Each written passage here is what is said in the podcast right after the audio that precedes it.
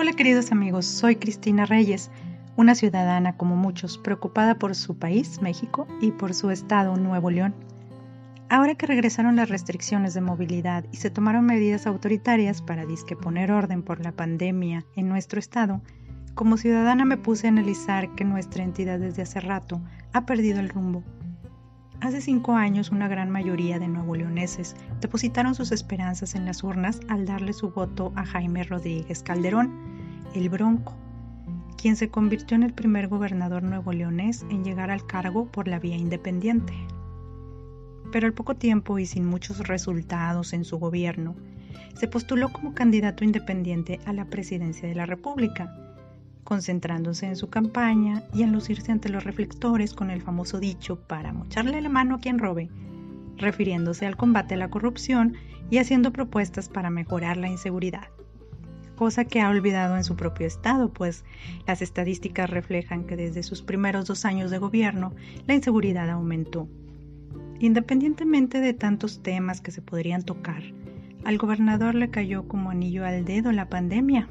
pues sería una oportunidad de reponer un poco la confianza de los ciudadanos después de sus desaciertos. No tardó en adelantarse para ser de los primeros en poner en cuarentena la entidad y lucirse,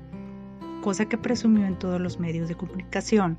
e incluso tuvo varias reuniones en plena pandemia con gobernadores de otros estados para buscar la independencia de la federación como si otros temas no fueran importantes. Así como adelantó el encierro, el gobernador precipitó la reactivación de la economía, lo que evidentemente es necesario. Pero el Bronco lo hizo a su modo y con su propio semáforo, no sé de cuántos colores, como lo anunció en mayo,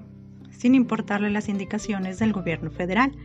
sin tener un plan paulatino para la reapertura de actividades.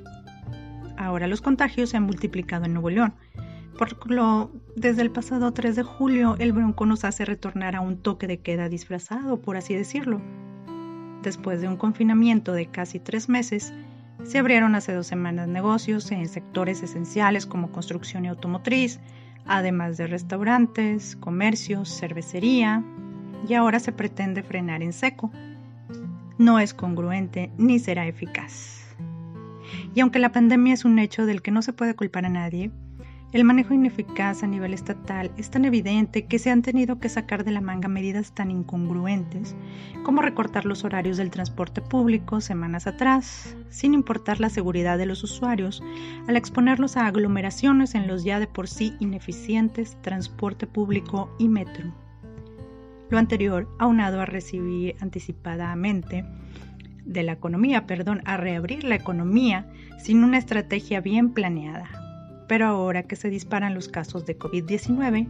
lo más fácil es echarle la culpa a la población. Pese a las amenazas de multas y restricciones del pasado fin de semana, los ciudadanos no se detuvieron. Está de más decir que debemos ser responsables y hacernos a la idea de que por hoy y por un buen tiempo, aunque no podamos salir, ya no existirá una normalidad como la de antes. Los extremos no funcionan ni el encierro total, ni la libertad de movilidad de antes, pues la pandemia es impredecible y es casi imposible detener su curso. Así las cosas, el gobierno de El Bronco sabrá si concluye de una forma más digna lo que queda de su sexenio con una estrategia mejor planeada, o prefiere seguir en el protagonismo para que la ciudadanía nuevo leonesa se olvide por completo de él y de los candidatos independientes. Muchas gracias. Música